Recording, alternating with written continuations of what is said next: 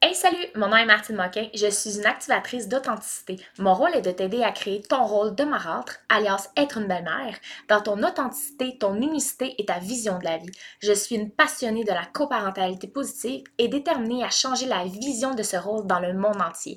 Ensemble, co-créons ce rôle dans l'amour et l'authenticité. Bon épisode! Aujourd'hui, j'ai envie de te parler de la communication qui est authentique et de la communication qui est bienveillante. Donc souvent, on entend parler du terme communication authentique et bienveillante, mais on ne sait pas toujours ce que ça mange en hiver. En fait, une communication authentique, c'est une communication qui est aussi basée sur l'authenticité, le respect et la non-violence. Une communication qui est bienveillante, c'est une communication aussi qui empreinte de positivisme, qui vraiment qui va chercher des solutions plutôt que la critique. Donc souvent en fait ce qui arrive c'est que dans notre drôle de société présentement, c'est que quand on a envie de discuter avec quelqu'un, souvent on va avoir des peurs. On va avoir la peur de, du rejet, la peur du jugement, la peur de la réaction de l'autre personne, la peur de mal s'exprimer. Mais en fait, c'est que souvent, depuis qu'on est petit, quand on a envie de communiquer, des fois les adultes autour de nous nous disaient ben non, c'est pas grave, t'as pas besoin de pleurer, t'as pas besoin de ci, t'as pas besoin de ça. Mais en réalité, c'est que la communication, c'est vraiment la base de toute relation interpersonnelle. Donc, c'est inévitable que tu aies besoin d'avoir une relation de communication avec tes beaux-enfants, avec l'ex de ton conjoint parfois même, et surtout avec ton conjoint. L'importance dans la communication, c'est de ne pas discuter lorsque nous sommes en colère. Parce que tu sais, quand il y a une difficulté, quand il y a une, la conflictualité dans une situation et que tu as envie de discuter de quelque chose avec ton conjoint, mais que tu te sens déjà pas bien, que tu te sens déjà super fâché, c'est peut-être pas le bon moment pour aller exprimer ce qui se passe. Parce que souvent, la façon qu'on va le communiquer, c'est que ça va, ça va vraiment sortir d'une façon qui ne sera pas nécessairement positive, d'une façon qui ne sera pas nécessairement euh, stable, qui ne sera pas déposée, qui ne sera pas réfléchie. Donc, souvent, ce que je vais conseiller à mes clientes, c'est que quand il y a une situation, par exemple, les enfants ont fait quelque chose qui ne fonctionne pas, tu es vraiment en colère et tu envie de discuter de ça avec ton conjoint. Mais sur le coup de la colère, tu ne parleras pas au jeu, tu ne parleras pas de tes sentiments, tu ne parleras pas vraiment de ce que tu ressens. En fait, souvent, ce qui va arriver, c'est que tu vas accuser. Ton enfant fait ci, ton enfant fait ça, euh, t'es jamais là pour m'aider, euh, t'es jamais là pour faire la discipline, blablabla. On va surtout se ramasser dans les reproches. Qu'est-ce qui va arriver quand que tu reproches quand tu as une, discussion de reproche à quelqu'un, c'est que l'autre personne va se sentir jugée. L'autre personne ne se sentira pas appréciée. Donc, sa réaction va être super négative. Donc, ça se peut qu'il t'approche avec d'autres proches, puis ah, tout ça va commencer une guerre. Tout ça parce que ça on va avoir débuté la communication par des critiques, par des attaques. Parce que si je te dis, t'es une mauvaise belle-mère, t'es une ci, t'es une ça, automatiquement, tu vas tomber dans la négativité et tu vas me refaire des reproches. Tu vas me dire, ben là, t'es qui toi pour me dire ça? Et on continue comme ça jusqu'à temps que ça n'aille plus de fin. Donc, en fait, c'est que quand il se passe une situation vraiment difficile, tu dois prendre le temps de te déposer. Tu dois prendre le temps de respirer, de faire des techniques de respiration, de prendre soin de toi pour vraiment aller changer ton mindset, aller changer ta façon de penser, pour prendre le temps de te calmer, de structurer tes idées et vraiment d'établir tes sentiments face à ça.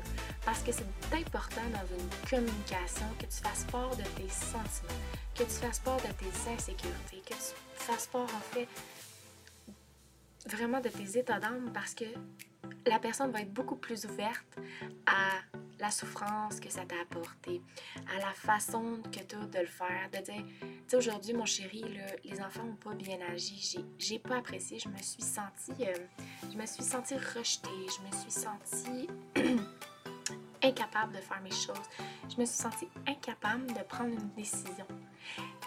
Amener comme ça ton conjoint là, rarement il va se sentir euh, pris au piège, rarement il va se sentir jugé, rarement il va se sentir mal. Donc souvent, ça va ouvrir la porte à une communication qui va être bienveillante. C'est là qu'il va pouvoir te dire telle chose, telle chose, on peut améliorer tel point, qu'est-ce qu'on peut faire ensemble pour vraiment établir que toi aussi, tu te sens bien? La communication authentique aussi, c'est important que quand on ne le pas bien, c'est important de le dire. C'est important de ne pas laisser accumuler toutes les émotions négatives pendant plusieurs semaines, pendant plusieurs mois, jusqu'à temps que le presto y saute.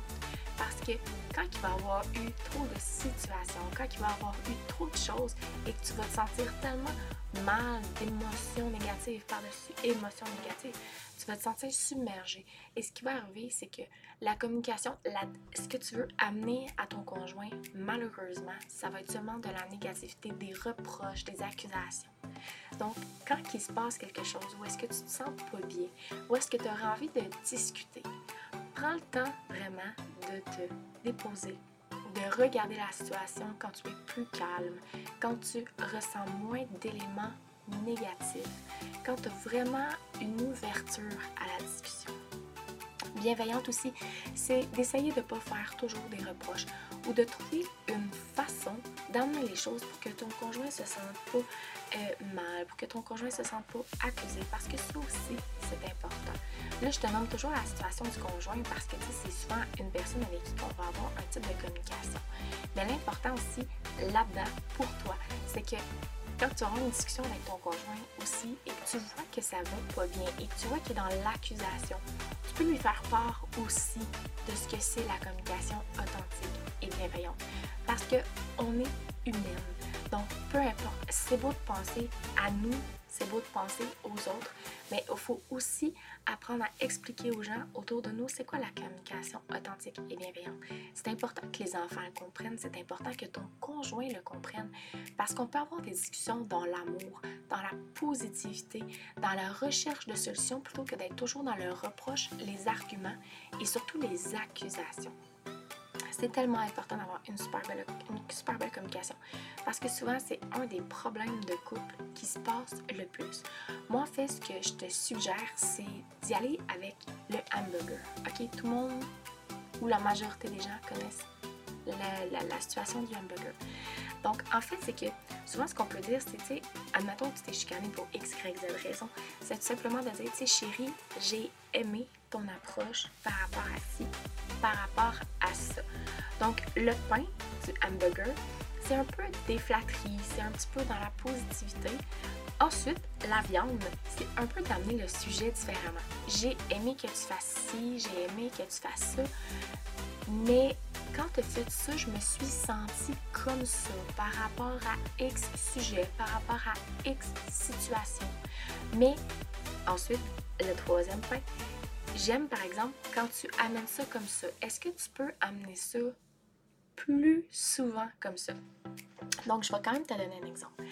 Euh, par exemple, tu te chicanes avec ton conjoint parce que les enfants se sont couchés trop tard parce que toi, tu as envie de te reposer, OK? Donc, tu pourrais dire, c'est Kevin, j'aime beaucoup passer du temps avec les enfants, j'aime beaucoup passer du temps avec toi, mais il y a des soirs où est-ce que j'aurais vraiment besoin de me reposer, où est-ce que j'aurais vraiment besoin de passer du temps tout seul avec toi.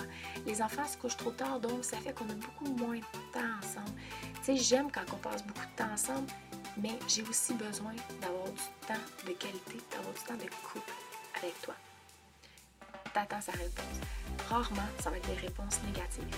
Ça peut être des réponses argumentatives. Il peut dire, bon, ben, regarde, j'ai fait ça pour telle raison, telle raison.